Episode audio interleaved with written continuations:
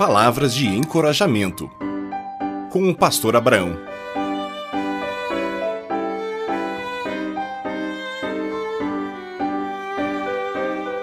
Uma consciência pura. Queridos ouvintes, como está a sua consciência?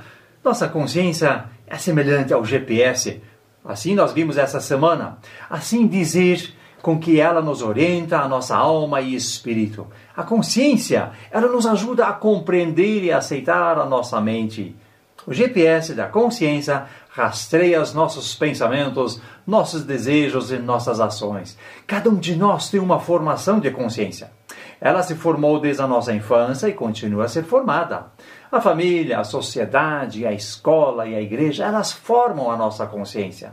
Sobretudo, Deus quer formar a consciência em cada um de nós. Assim que chegamos à maturidade da idade adulta, cada um é responsável por seus atos. Que tal deixar que a palavra de Deus oriente a tua consciência? E o Espírito Santo molde a sua consciência? Ouvi uma pequena história com permissão e eu a conto. Certa vez, dois soldados no quartel se desentenderam e, por causa de um empurrão por alguém que nunca se identificou, houve uma acusação infundada e os dois colegas brigaram. E após essa briga, continuaram no quartel o ano todo, porém sem se falar. Quase no final do período de servir o exército, estiveram no acampamento e os dois foram sorteados para dividir a mesma barraca. Foi então que tiveram que conversar.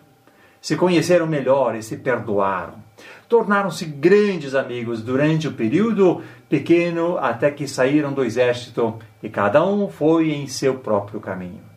Lamentaram que não se perdoaram antes, pois poderiam ter aproveitado e tido uma grande amizade um ano todo. Os dois soldados conviveram durante meses com uma consciência pesada.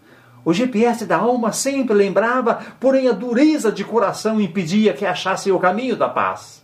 A falta de perdão nos faz perder a oportunidade de curtir a amizade. A falta de perdão pesa muito na consciência e tira a alegria.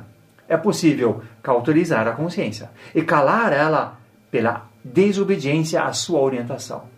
Quando o pecado aumentar na vida das pessoas, elas sentem menos ação do Espírito Santo em si e a consciência começa a se calar.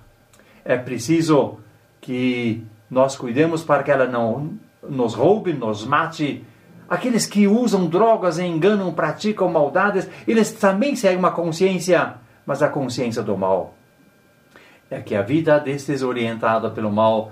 Mas nós lemos em Hebreus capítulo 10, 22 o seguinte: aproximemo-nos de Deus com um coração sincero, em plena convicção de fé, tendo os corações purificados de uma consciência culpada. Sim, amigo, Jesus nos purifica a consciência e a Bíblia nos orienta para permanecer pura. Nossa oração a Deus hoje é com o salmista que ora assim: sonda-me, ó Deus, e cria em mim um coração puro e vê se há em mim algo errado. Querido, Deus te abençoe com uma consciência puríssima. Um abraço.